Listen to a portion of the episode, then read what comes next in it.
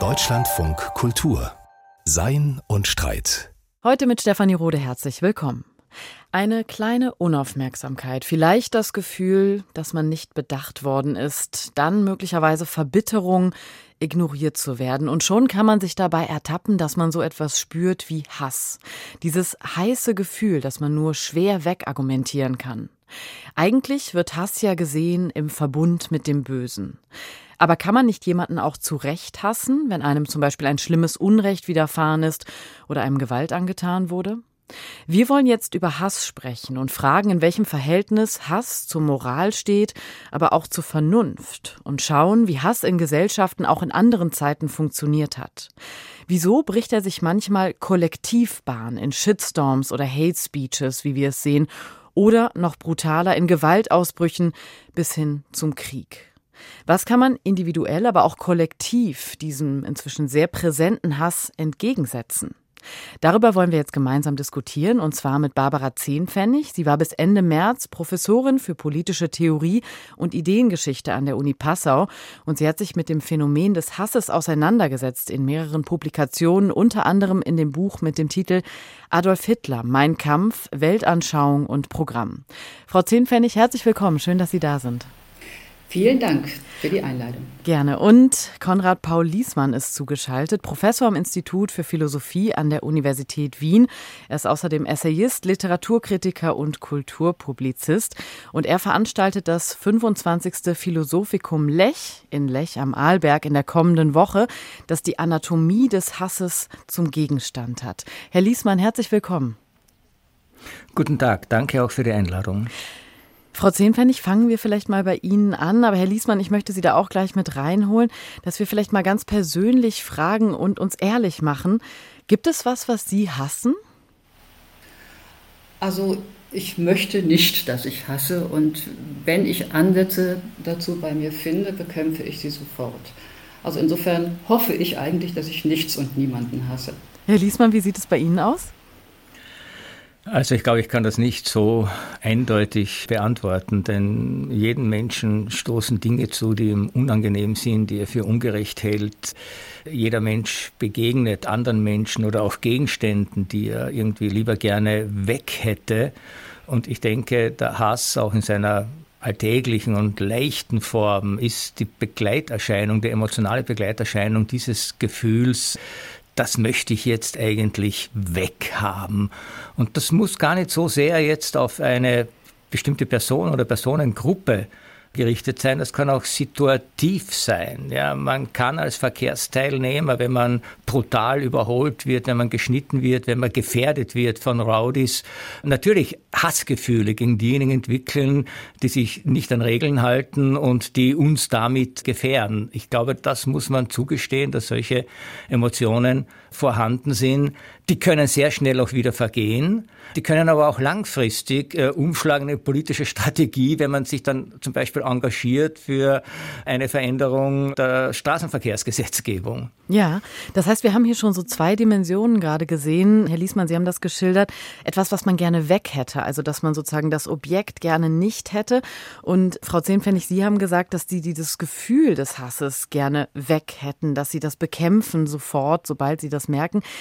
Was ist denn Hass für ein Gefühl und inwiefern ist das vielleicht auch anders als andere Gefühle? Also was Herr Liesmann eben in Bezug auf den Verkehrsteilnehmer geschildert hat, das würde ich eigentlich eher als Wut kennzeichnen. Ein aktuell auftretendes, auf einem konkreten Anlass beruhendes, sehr starkes negatives Eingenommensein, das dann aber auch wieder vergeht. Ich würde Hass eigentlich anders einordnen als ein Gefühl, das einen Absolutheitsanspruch erhebt. Es will das gehasste Objekt völlig negieren. Es negiert es in seiner Ganzheit, in seiner Totalität und daraus erwachsen dann auch diese Vernichtungswünsche, die dauerhaft sind. Also ich würde Hass zum Beispiel von Wut unterscheiden wollen, dadurch, dass Hass anlasslos sein kann, dass er auf die totale Negation, eine völlig undifferenzierte Ablehnung des Gehassten zurückgeht und dass dieses Gefühl den Menschen ganz und gar ergreifen kann. Wut kann das nur ganz kurzfristig, aber Hass langfristig. Also darin würde ich einen Unterschied zu anderen negativen Gefühlen sehen. Herr Liesmann, in welchem Verhältnis steht Hass zu anderen Gefühlen? Also wenn wir jetzt gerade gehört haben, dass es eben bei Hass um die totale Negation geht, wie sieht es da aus mit anderen Gefühlen? Neid, Eifersucht, Liebe beispielsweise auch? Ja, also ich kann dem, was Frau Zempfennig gesagt hat, äh, durchaus zustimmen. Mein Beispiel sollte ja nur zeigen, wie sozusagen in Alltagsphänomenen solche Emotionen hochkommen können, die sich dann auch durchaus transferieren äh, können. Es kann ja jemand tatsächlich den Kampf äh, gegen den Dieselmotor und den Hass auf äh, motorisierte Verkehrsteilnehmer zu einem Lebensprogramm erheben, wie wir wissen. Das heißt also, das scheint mir sozusagen so einen Übergang zu geben.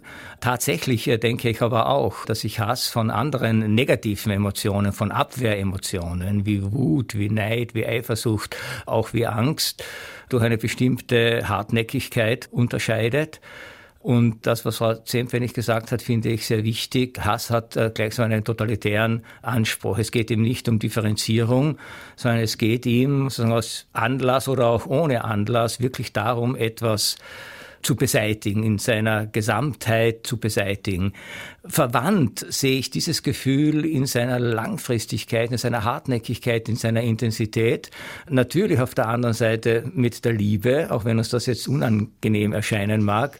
Aber die These, dass Hass und Liebe sozusagen nur zwei Kehrseiten ein und derselben Medaille sind, diese These ist ja relativ alt und wir alle wissen auch aus persönlichen Beziehungsgeschichten und Beziehungskonflikten, wie eine Liebe, die ein Leben lang dauern sollte, dann umschlagen kann in einen Hass, der ebenfalls ein Leben lang dauern kann.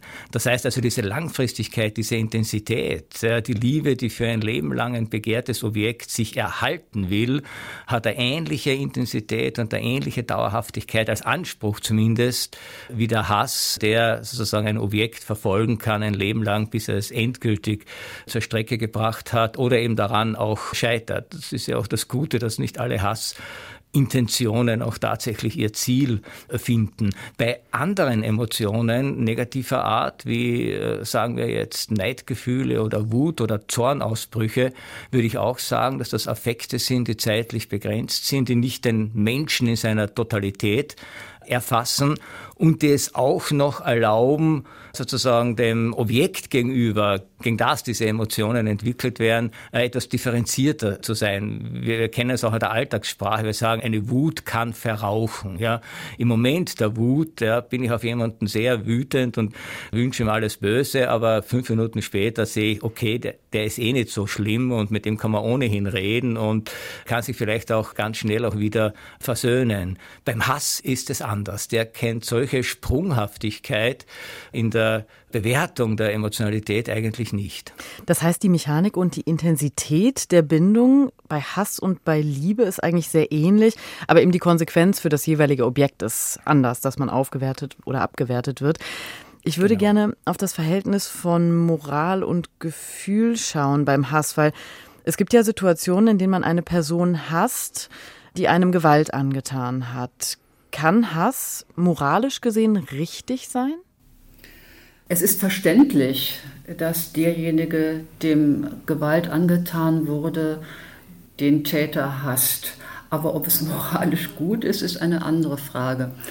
Also wenn wir so in die Geschichte schauen, dann ist es doch so, dass wir Menschen, die ganz Schlimmes erlitten haben, Märtyrer zum Beispiel oder Menschen, die im KZ waren oder die andere Gräuel erlebt haben, äh, dass wir Menschen, die solches erlebt haben und dann den Hass überwinden oder sogar bereit sind zu verzeihen, dass wir solche Menschen als besonders moralisch hochstehend achten.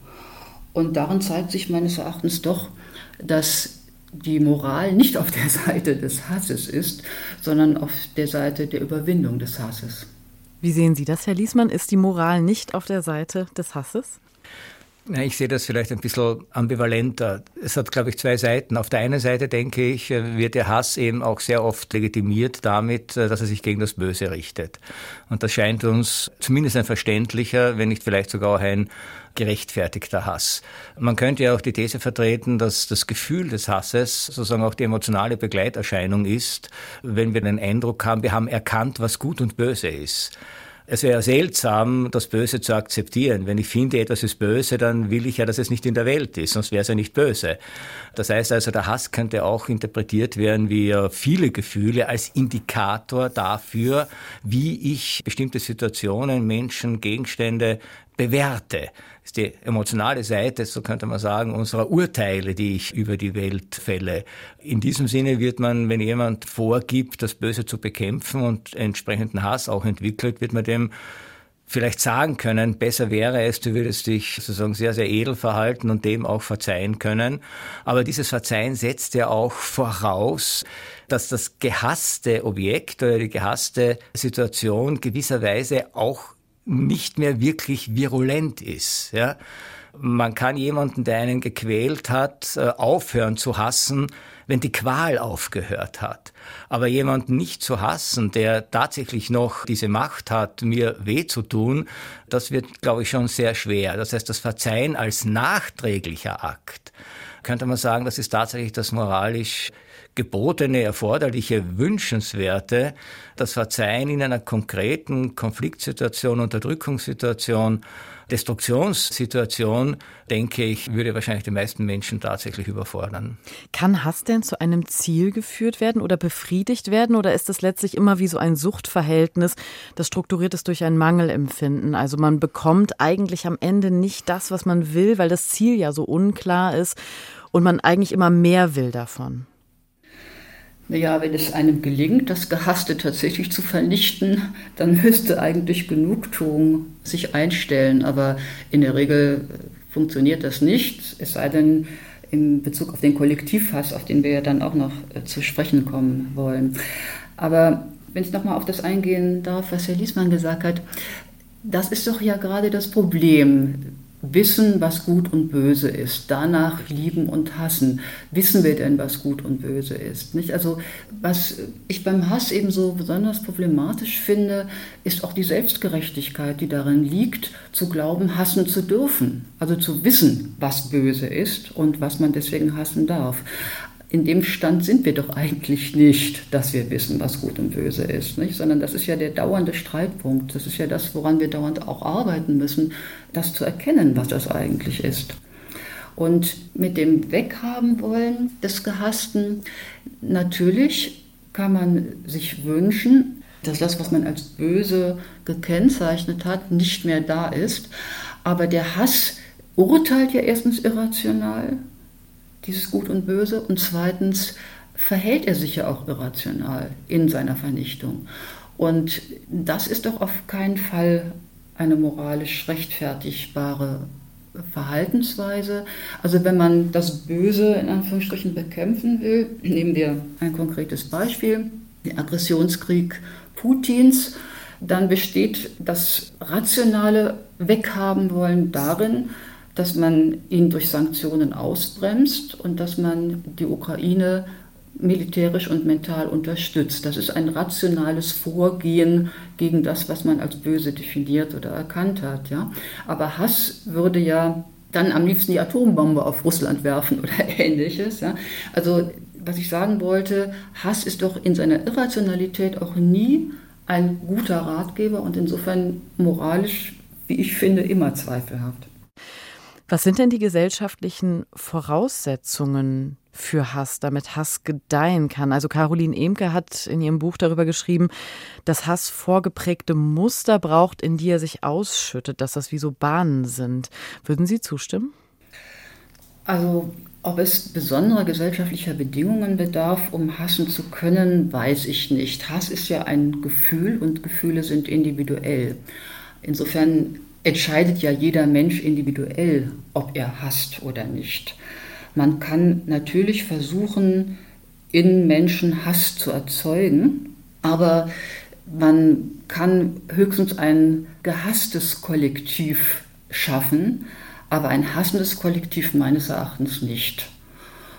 Ein gehasstes Kollektiv zu erschaffen, das ist bei den Ideologien immer der Fall, dass sie einen Hassgegner haben, eine Klasse, eine Rasse, die Ungläubigen. Das kann politisch geschehen, indem man Nationalismus anheizt und dann andere Völker als Hassobjekt dekretiert.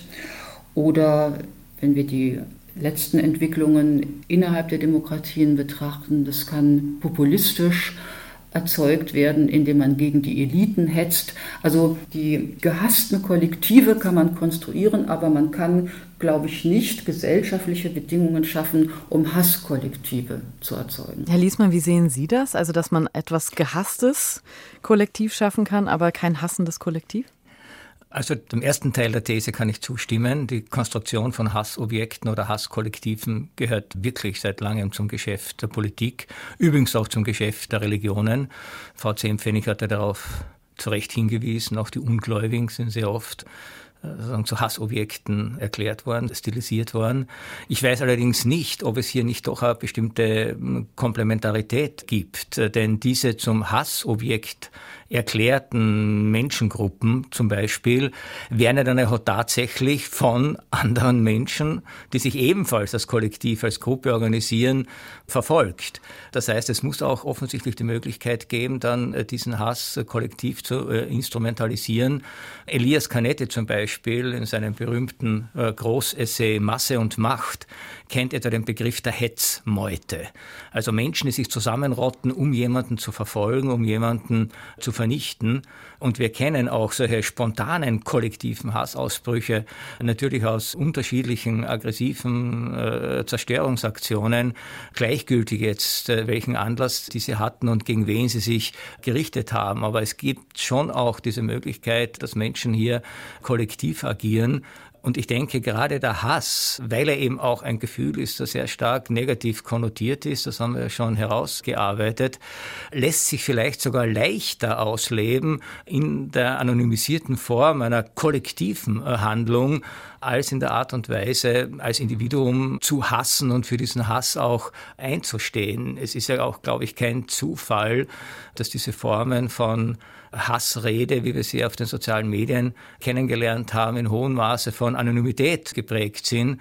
Das heißt, es gibt hier Anonymität gleichsam als kollektive Form der Verbergung, die gleichzeitig größte Radikalisierungen erlaubt. Also ich denke, man muss schon auch im Auge behalten. Das ist sozusagen ein strittiges Thema seit den großen massenpsychologischen Untersuchungen des 19. Jahrhunderts, wie sehr Emotionen, und natürlich sind Emotionen primär individuell, das unterstreiche ich auch wirklich noch einmal, wie sehr Emotionen also trotzdem in kollektiven Aktionismus übergeführt werden können, beziehungsweise dafür instrumentalisiert werden können von bestimmten politischen Organisationsformen. Frau Zehnpfennig? Also dem stimme ich völlig zu, was Herr Liesmann gesagt hat. Was ich meinte war, also wenn man so zwei Kollektive konstruiert, die sich in Hass gegenüberstehen, also die Proletarier und die Kapitalisten oder so etwas. Ja? Also da würde ich sagen, eine solche Konstruktion haut nicht hin, weil niemals alle, die dem Proletariat angehören, die Kapitalisten hassen werden. Ja? Also das meinte ich. Aber dass man politisch Menschen aufhetzen kann und zu Hassaktionen antreiben kann, dass man auch über das Internet so eine Selbstorganisation von Hassgruppen miterleben kann. Also das würde ich in keiner Weise in Abrede stellen, natürlich. Ne? Aber wenn man ideologisch das Ziel hat, zwei Gruppen gegeneinander aufzuhetzen und beide konstruiert, ja, also Kollektiveigenschaften zuschreibt, da lässt sich das Hasskollektiv nicht in der Weise konstruieren wie das gehasste Kollektiv. Und Frau Zehnpfennig, wenn ich da noch kurz nachfragen dürfte, in welchem Verhältnis stehen eigentlich Hass und Ideologie? Also ist das Vorhandensein von Hass eigentlich immer Ausweis einer darunterliegenden ideologischen Idee? Also kann man sagen, je mehr Hass man in einer Gesellschaft findet, desto ideologischer ist diese Gesellschaft? Das würde ich nicht sagen. Also ich würde sagen, wo Ideologien sind, ist immer auch Hass. Aber wo Hass ist, müssen nicht unbedingt Ideologien dahinter stehen. Man kann ja, wie gesagt, aus ganz individuellen Gründen hassen. Man kann auch ohne großes weltanschauliches Konzept hassen, also beispielsweise der Hass auf die Eliten, äh, der von den Populisten geschürt wird, ist ja keine geschlossene Ideologie, sondern das ist einfach eine Fixierung auf eine Gruppe, die angeblich schuld an allem Möglichen ist. Also diese Korrelation, die Sie aufgemacht haben, sehe ich so nicht. Mhm. Ich versuche es mal anders. Ist Hass letztlich gescheiterte Gesellschaftskritik? Also man könnte ja argumentieren, dass man hasst, weil die wahren Verhältnisse letztlich so undurchsichtig, so komplex sind. Die kritische Theorie hat ja schon herausgestellt, dass man nicht das Gefühl mehr hat, auf Dinge wirklich Einfluss zu haben, dass man nicht genau weiß, was der eigene Bildungsabschluss wert ist, mit wem man zum Beispiel auf dem Arbeitsmarkt konkurrieren muss und so. Da entsteht vielleicht auch so ein Gefühl von Ohnmacht, von ausgeliefert sein, ungehört sein wenn man jetzt keine schuldige Person dafür ausmachen kann, sondern dieses System so sehr undurchsichtig komplex ist, erschließt sich dann nicht auch, dass man so einen diffusen, ungenauen Hass entwickelt und der dann kanalisiert wird, zum Beispiel auf eine Minderheit? Ich denke, dass das tatsächlich einiges für sich hat, was Sie jetzt ausgeführt haben. Wenn wir jetzt sozusagen von Hass als gesellschaftlichem Phänomen sprechen, denke ich, spielt das sehr wohl eine Rolle. Nämlich dieses Gefühl des Ausgeliefertseins, das Gefühl der Ohnmacht, das Gefühl nicht gehört zu werden, das Gefühl nicht gesehen zu werden und sich dagegen in irgendeiner Art und Weise zur Wehr zu setzen aber keine konkreten Menschen oder Menschengruppen dafür wirklich verantwortlich machen zu können.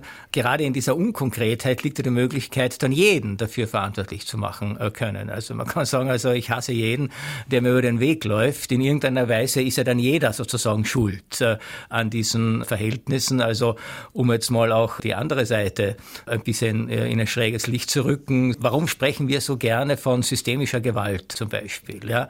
Weil uns das erlaubt, im Grunde jeden, wenn es uns passt, dafür verantwortlich zu machen und dann sozusagen mit unseren negativen Emotionen auch zu überschütten. Auf der anderen Seite, denke ich, dürfen wir bei dieser gesellschaftlichen Frage eines nicht außer Acht lassen. Wenn Hass, wie wir vorhin herausgearbeitet haben, tatsächlich eine starke Emotion ist, äh, die gleichsam Destruktions- und Vernichtungsfantasien entfaltet, dann ist äh, dieser Hass untrennbar verbunden mit Machtgefühlen. Denn wenn ich mir einbilde, ich kann jemanden vernichten, dann ja nur deshalb, weil ich Macht über ihn habe. Wenn man es etwas polemisch formulieren könnte, könnte man vielleicht auch sagen, der Hass ist die Form der Machtäußerung der Ohnmächtigen. Ich weiß nicht, ob Mächtige gleichsam noch unten hassen. Ja, das wäre mal eine interessante Frage. Wir haben vorhin so gesprochen davon, von dieser populistischen Hetze gegen Eliten, undifferenziert, gar keine Frage, unglaubliches Feld für populistische Strategien. Aber drehen wir doch das einmal um. Wie schaut es denn aus mit den Hasspotenzialen, die Eliten gegen den Pöbel entwickeln können? Haben wir da nicht ähnliche Phänomene? Oder handelt es sich hier weniger um Hass als vielmehr vielleicht um ein verwandtes Gefühl, das aber differenziert werden müsste, nämlich um Verachtung oder gar um Ekel von oben nach unten gesehen?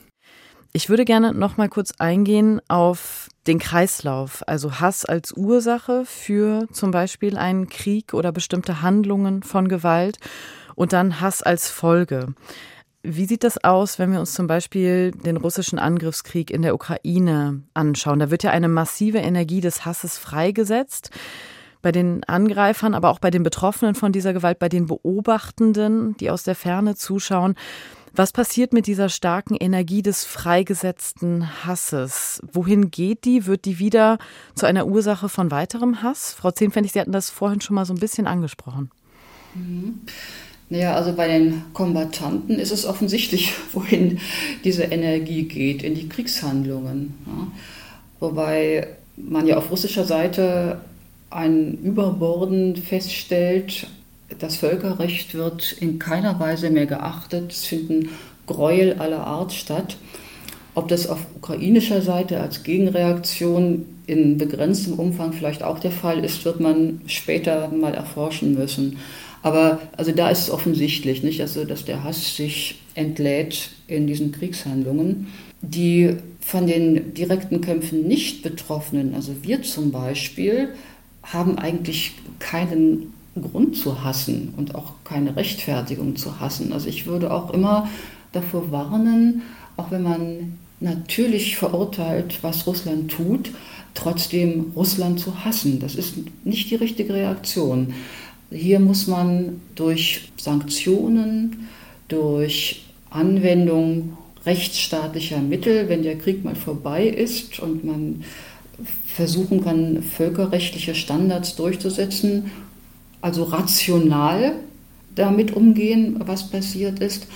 Aber zu hassen ist ja wieder diese Konstruktion eines zu hassenden Kollektivs der Russen und damit wird man den Menschen nicht gerecht. Also ich finde, die nicht am Krieg Beteiligten, also nicht direkt am Krieg Beteiligten, sollten sich auch hier wieder des Hasses enthalten.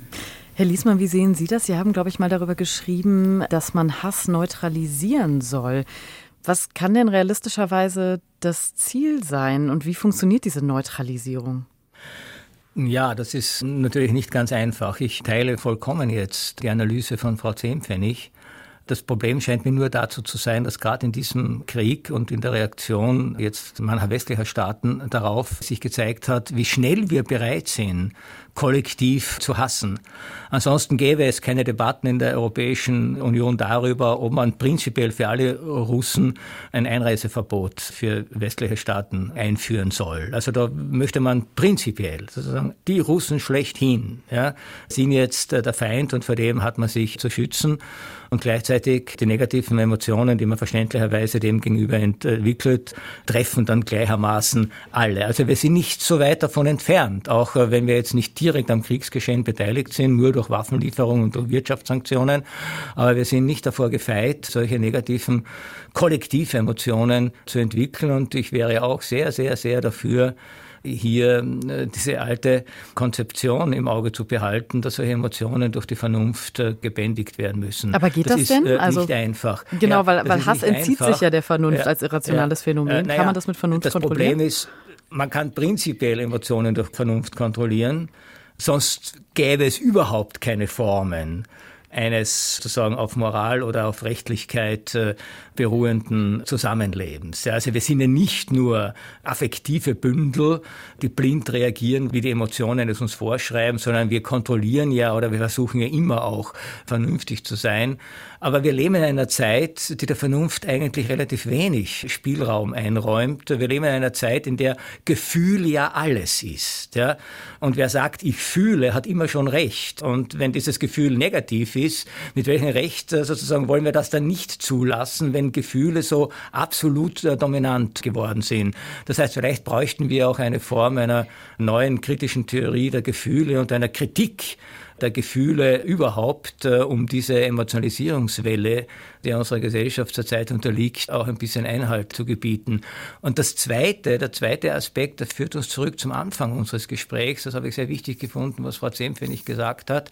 Der zweite Aspekt hängt damit zusammen, also unter dem wir versuchen können, Hass zu neutralisieren, hängt damit zusammen, dass der Hass umso leichter gelingt, je mehr ich davon überzeugt bin, ich bin auf der richtigen Seite der Geschichte, ich weiß, was das Gute ist, ich weiß, was das Böse ist. Ja.